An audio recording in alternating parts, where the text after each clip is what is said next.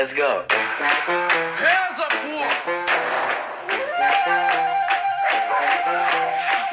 Tá fechando, então toca a sirene. Não mandar educação, só mandar o ABM. Se continuar ruim pra gente, a gente vai pra cima. Fecha a porta, acende a vela lá no alto da colina. Cê pensa que sabe o que é guerra? Diretamente de onde o Rio Pardo faz a curva, está começando mais um Curva Cast dos diplomatas de Salem. E aí, Lelê, como é que estão as coisas?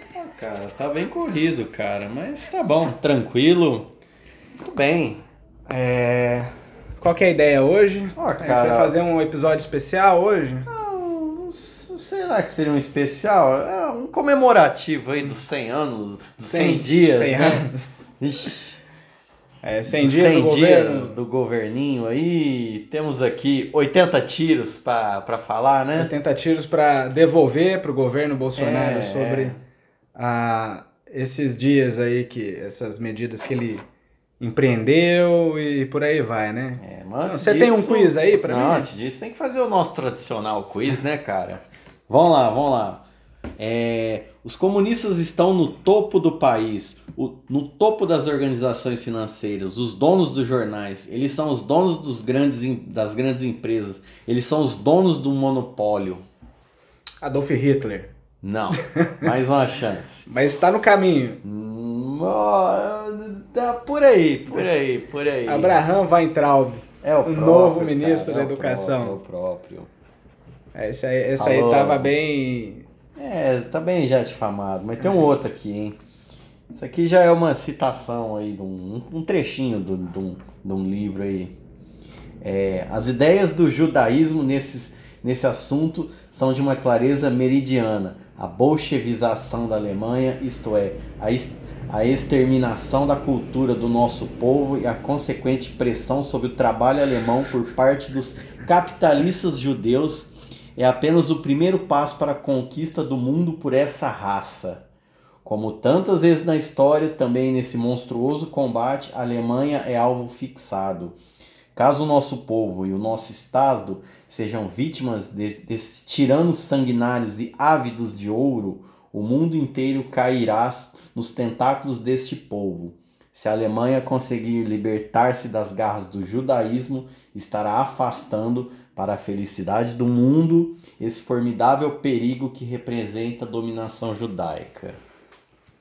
É, parecido, né, cara? Você trocar judaísmo por comunismo fica parecido. que isso, cara, que isso. fica parecido. Tá igual assim? Tá tão escancarado? Tá. Esse aí, esse aí foi o Abraham Weintraub. Não, Não, o não, Adolf não, Hitler. não. Esse é o verdadeiro Adolf, Esse é o Adolf Hitler, Hitler. lá, tirado do livro do, do livro dele lá, o Mein Mein Kampf. Kampf. Bom, Bom, cara, mas é engraçado, né? Me parece tudo igual, né? é impressionante como a estratégia é a mesma. É. né?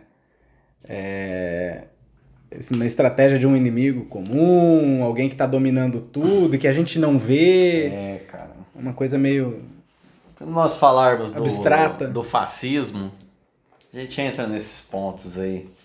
É, a gente precisa fazer um especial sobre fascismo para a gente entender o que, que é a guerra cultural que está sendo empreendida no, no Brasil e no mundo nesse momento. Não, faremos, faremos. Bom, então vamos lá, vamos fazer um balanço do governo Bolsonaro. É, Tá gente- feliz, cara, com os 100 dias aí de governo? Cara, foi pior do que eu imaginei, assim, de longe, sabe? Mas não assim por questões de, de, de eficiência, de autoritarismo e tudo mais, mas é porque assim, o cara fez um monte de coisa, ele destruiu o país e. Então, Nossa. tempo, cara.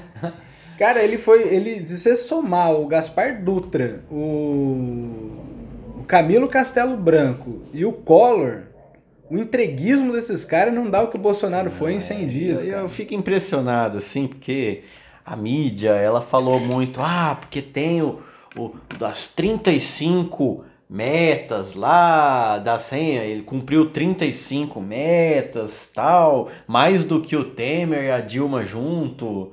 Mas, cara, meta em política é meio complicado Cara, ele fez uma assim, coisa. né, cara? Ele fez uma coisa parecida com a Dilma. Ele não colocou meta nenhuma. E aí chegou lá, ele foi lá e dobrou.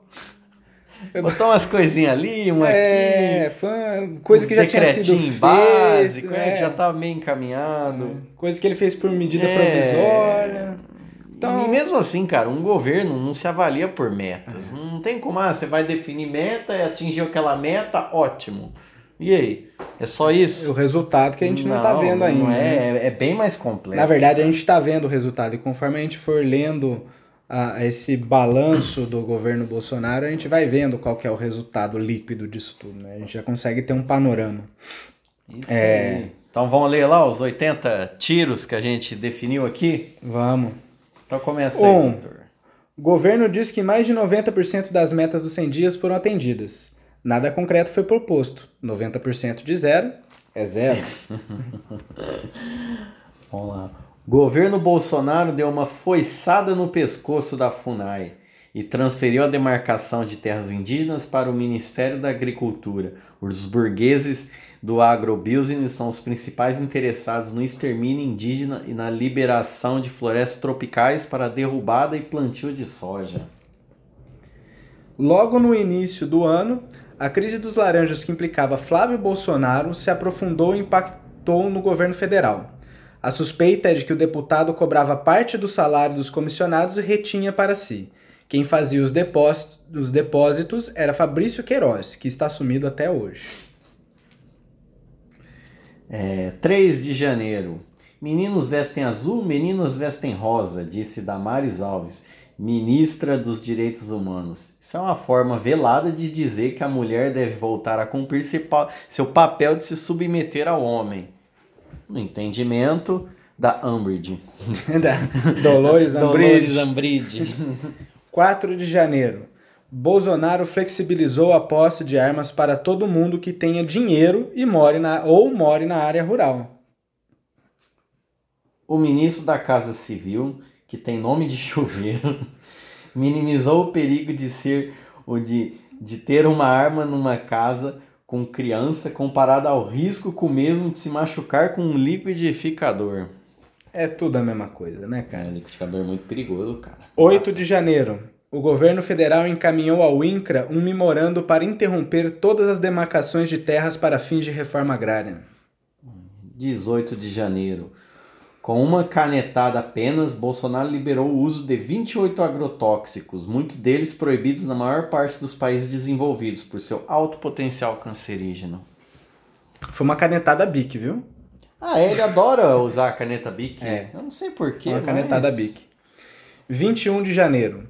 O presidente da República foi para Davos discursar por seis minutos e desmoralizar o país no exterior. Decepcionou inclusive os investidores brasileiros. E lá, ele afirmou de maneira oblíqua que vai colonizar o índio e disponibilizar as riquezas naturais da Amazônia para exploração do capital internacional e nacional. João Dória decretou o contingenciamento de parte dos orçamentos das universidades estaduais. A Operação Intocáveis prendeu milicianos do Rio de Janeiro, a imensa maioria deles pessoas que tinham ligações carnais com Flávio Bolsonaro.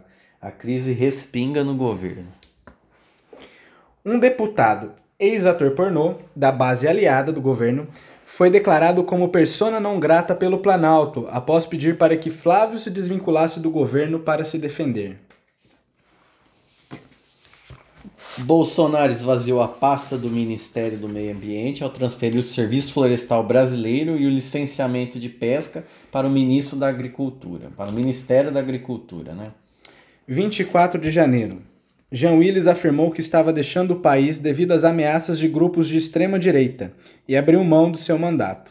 Bolsonaro postou em seu Twitter: Grande dia. 25 de janeiro. A barragem de Brumadinho rompeu e se transformou se transformou na maior tragédia ambiental da história brasileira, superando o crime da Samarco. O governo federal nada fez para pressionar uma reparação ou para amparar as vítimas, enquanto o governo do estado de Minas Gerais procurou blindar a Vale responsável pelo crime. 29 de janeiro. A Polícia Federal, comandada por Sérgio Moro, impede Lula de participar do velório de seu irmão. A justiça confirma o, pos o posicionamento da polícia.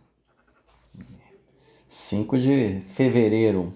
Moura caminha para o Congresso Nacional um pacote anticrime que, na prática, dá carta branca para a polícia matar. 19. Caixa 2 é menos pior do que corrupção, ponderou Moro, que agora é governista. 12 de fevereiro. É dada a largada no estado de barbárie por parte das forças policiais do Brasil. A PM promoveu uma chacina no Morro do Falete, executando 15 jovens. O governo federal aprovou o fim da taxa antidumping contra a União Europeia, o que irritou os produtores de leite locais, que irão perder mercado interno e externo. Após forte pressão do lobby, o governo voltou atrás e aprovou um subsídio que supriria o problema de forma temporária. No entanto, tal medida pode criar problemas futuros na OMC. Os servidores municipais da cidade de São Paulo entraram em greve contra a reforma da Previdência da categoria. Mesmo com uma greve contundente, a Câmara aprovou o aumento da alíquota de 11% para 14%. Diversos servidores foram demitidos sumariamente por participar da greve. 18 de do, do, do 2. Após uma intensa crise sobre laranjas de campanha e traições por parte do governo, capitaneados por Carlos Bolsonaro, Gustavo Bebiano é demitido do cargo de secretário-geral da presidência. Apostando na moda retrô, o governo nomeia Floriano Peixoto para tomar posse em seu lugar. Zomaram o cara, velho? Zomaram o cara.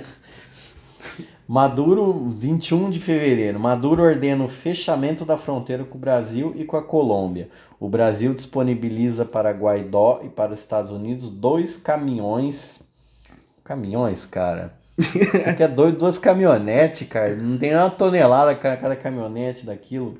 Com alimentos e diz que serviria para ajuda humanitária. Entre aspas. Entre aspas.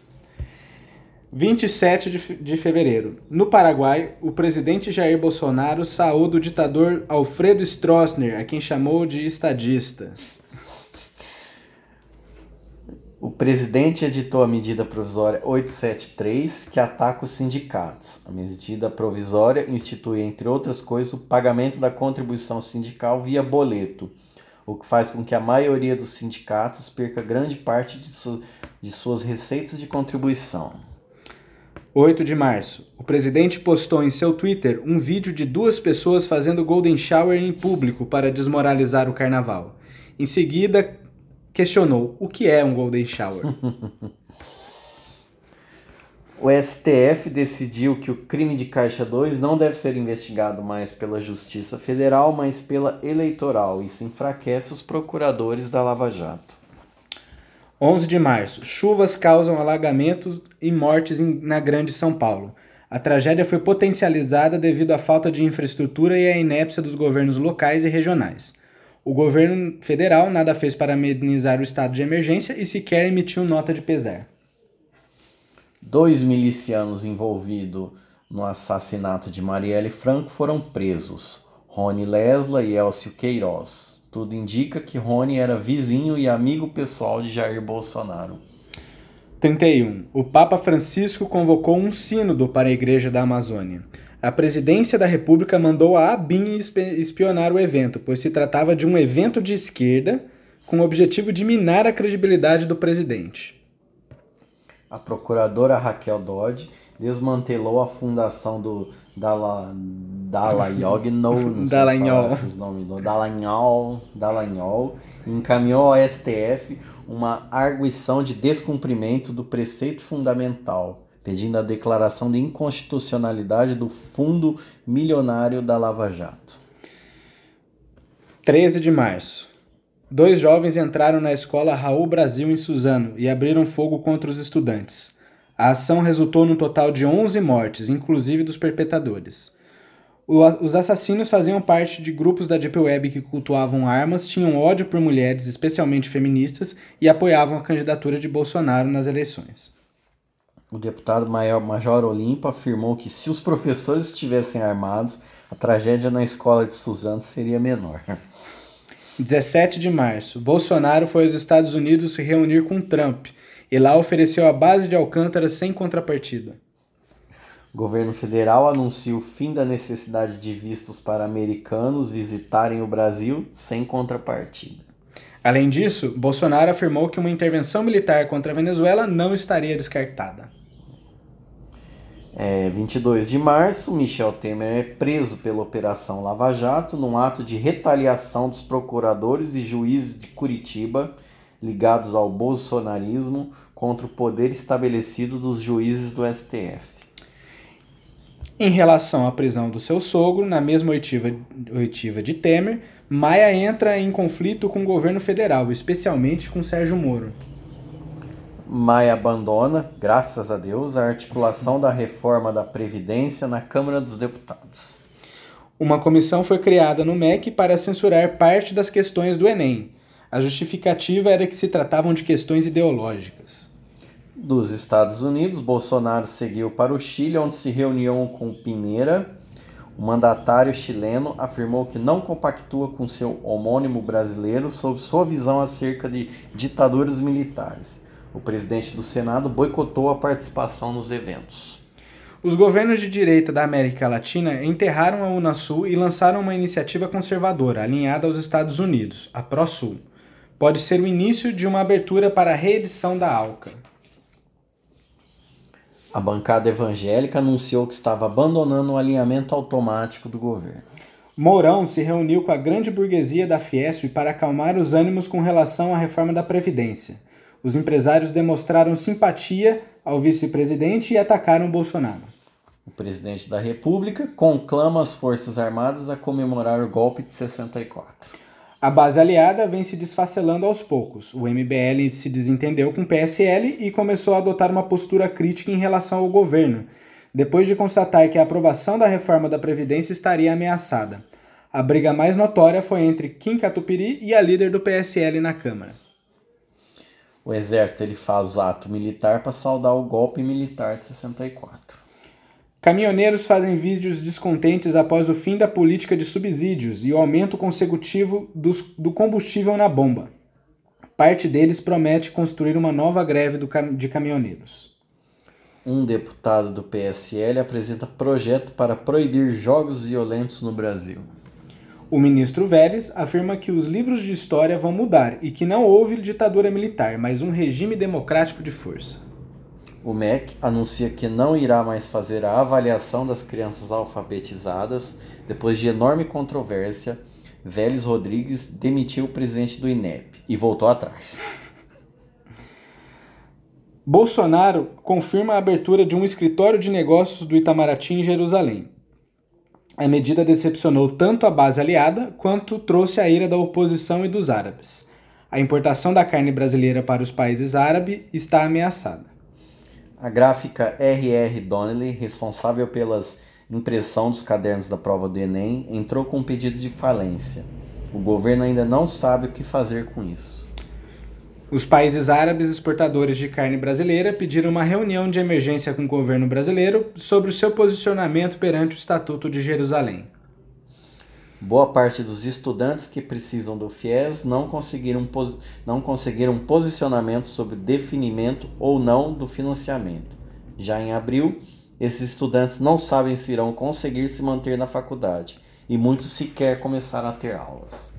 Bolsonaro assinou para Netanyahu, fazendo uma visita reservada com o mandatário israelense ao Muro das Lamentações, no território de Jerusalém. Em Israel, Bolsonaro afirmou que o nazismo é de esquerda, contrariando o próprio memorial do Holocausto. A aprovação popular do governo Bolsonaro atinge o mínimo histórico desde o governo Collor, ou seja, desde que há estatística. A avaliação péssimo-ruim chegou a 30%.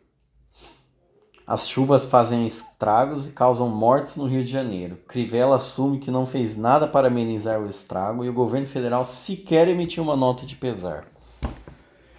Abre aspas. Não nasci para ser presidente, nasci para ser militar, confessa Jair Bolsonaro. Esqueceu de falar que, como militar, também falhou. Ele foi expulso da corporação por ser indisciplinado e por ter planejado um atentado terrorista para melhorar o seu próprio salário.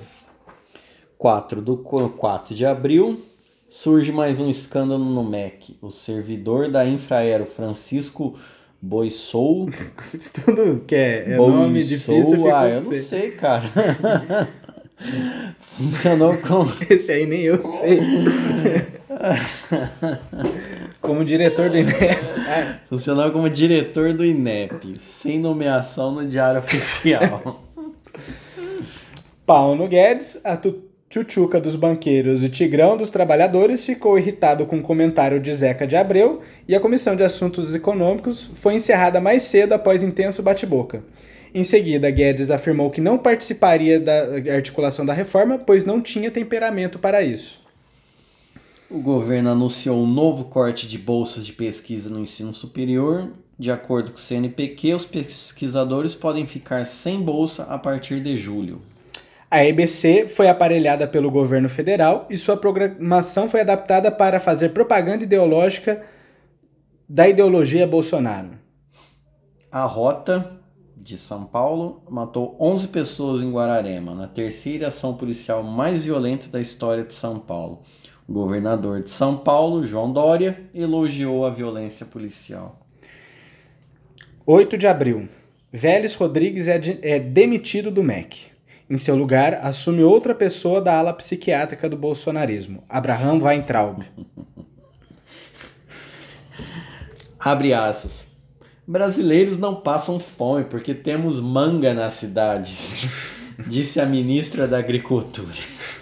E futura diretora da FAO, né? Porque ela descobriu como acabar com a fome no mundo. Plantar manga. Levantar a mão. Um surto de dengue atinge 94% dos municípios paulistas. O governo aprovou uma medida provisória sobre o ensino domiciliar. Fica a cargo da própria família elaborar um projeto pedagógico para a criança. Queremos que a garotada comece a não se interessar por política, disse Bolsonaro na cerimônia de posse do novo ministro da Educação. Na cerimônia de posse do ministro da Educação. Ele é ousado. né? A região norte e nordeste apresentou redução significativa nos números de escolas participantes do EJA, Educação de Jovens e Adultos. Por falta de verba, que fica registrado. né? a paralisia do, do, do MEC, até isso tá, tá impactando. A comissão de censura do Enem terminou seu, seu trabalho e não divulgou nenhum relatório de resultados. Em 100 dias, a aprovação do mercado financeiro do governo Bolsonaro despencou de 86% para 28%. A avaliação do governo perante os parlamentares também despencou. 16% dos parlamentares apresentam uma avaliação de ótimo ou bom, enquanto 55% consideram péssimo ou ruim. Em fevereiro, o número de parlamentares que o avaliavam como bom era 57%. É, o relator da CCJ sobre a reforma da Previdência deu parecer favorável ao projeto. A sessão terminou com tumulto. O governo afirmou que não irá assinar nenhuma das 400 demarcações de terras indígenas pendentes. Bolsonaro afirmou que propôs a Trump explorarem conjuntamente os recursos da Amazônia. Um músico e sua família foram fuzilados pelo exército quando voltavam de um chá de bebê. O músico Evaldo Rosa dos Santos morreu e três pessoas ficaram feridas. O exército afirmou primeiramente que se tratava de confronto com ladrões, mas conforme os fatos foram vindo à tona, mudou a sua versão. Falou que houve um engano, que achava que se tratava de um carro utilizado no roubo de banco. Ah, o músico era negro. Pra variar. É. É, o presidente da República não se, não se solidarizou com a família de Eval- Evaldo, nem com as vítimas das chuvas do Rio de Janeiro, nem com as de Suzano, nem com as crianças mortas lá, mas sim com Danilo Gentili, após ele ser condenado a seis meses de detenção por injúria contra a deputada Maria do Rosário. E assim se encerra esses 80 tiros, que acho que ficou claro, né? É uma nossa solidariedade lá com o músico Evaldo, Evaldo, Rosa dos Santos. uma grande tragédia. Uma tragédia, um grande crime, né, cara?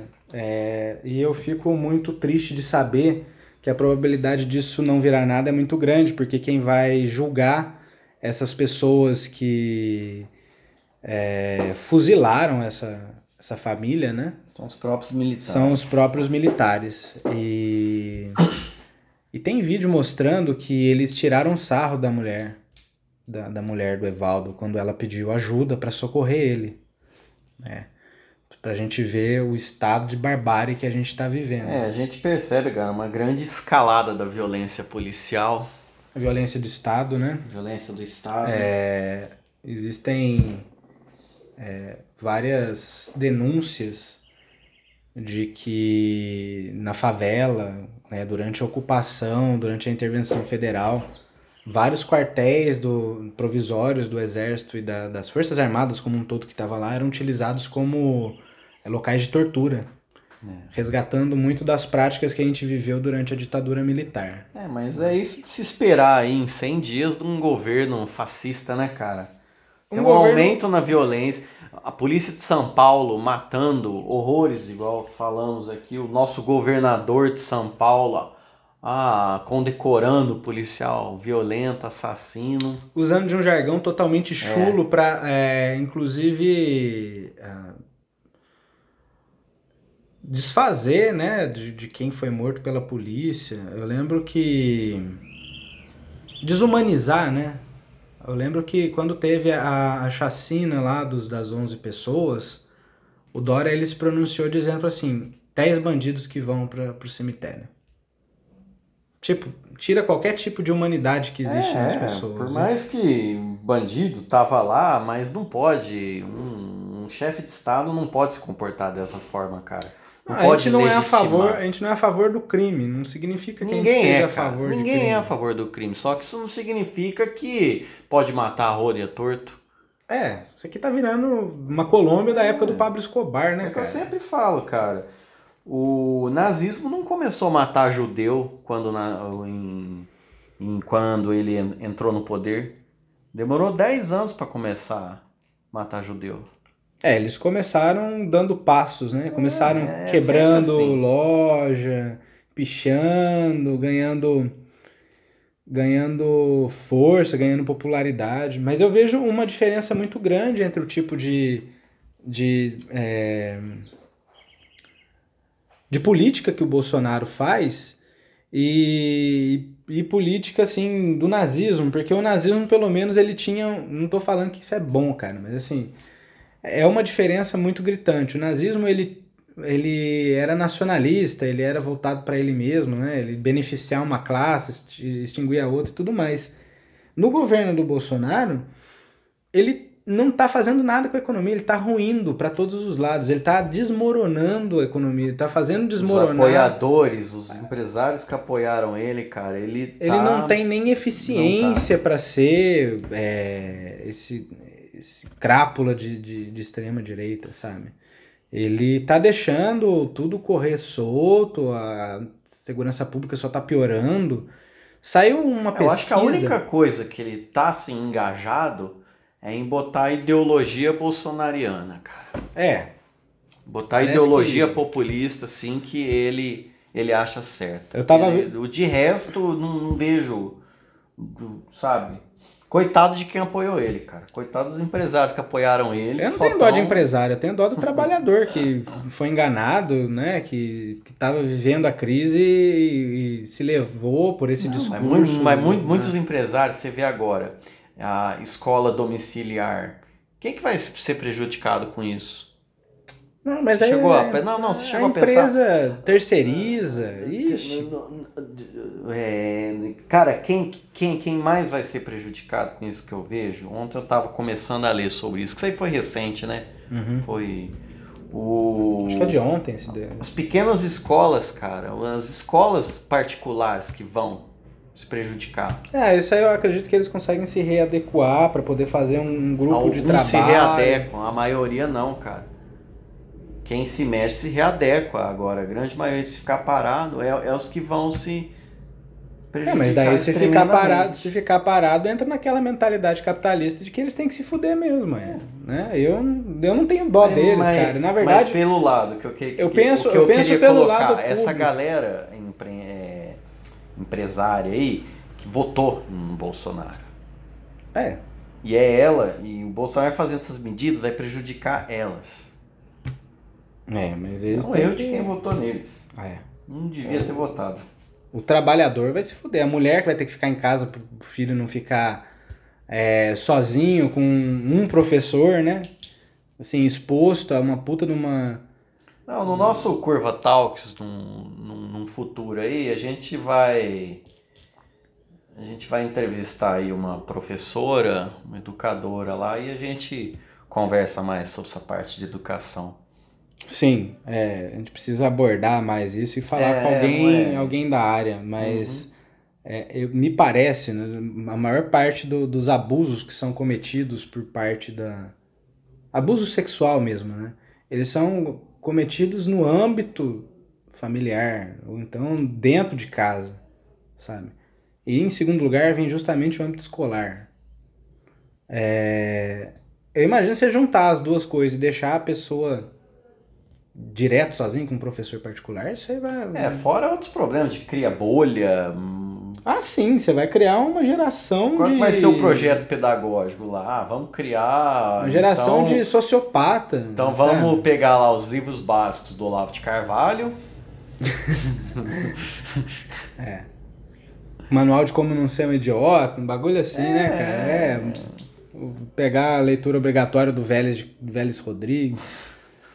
Eu vi, uma, Só. eu vi uma coisa interessante, cara. Eu acho que isso é uma coisa que é, seria bom é, deixar registrado. Eu tava ouvindo o Foro de Teresina hoje, né? Podcast lá. podcast do Foro Muito de bom, Teresina. né? Muito bom, por sinal. É, eu sou meio de direito, mas é muito bom. e e no, o, o Toledo, ele falou uma coisa que, que me fez cair uma certa ficha, né? Que o, o Olavo de Carvalho não tem... Ele não tem é, interesse nenhum. Interesse nenhum, não. Na verdade, ele não tem poder nenhum no, no governo.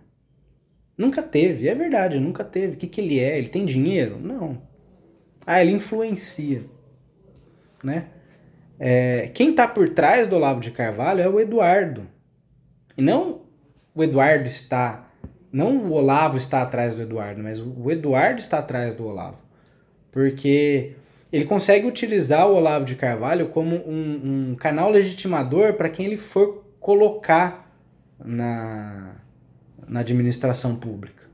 E aí entendo eu, aí já não é o Toledo falando, que o grande erro de a gente pensar do, do, do Bolsonaro como um, um governante que quer fazer um projeto de poder é que ele vai fazer um projeto de poder do jeito que. a- a- nos moldes antigos, fisiocratas antigamente, entendeu?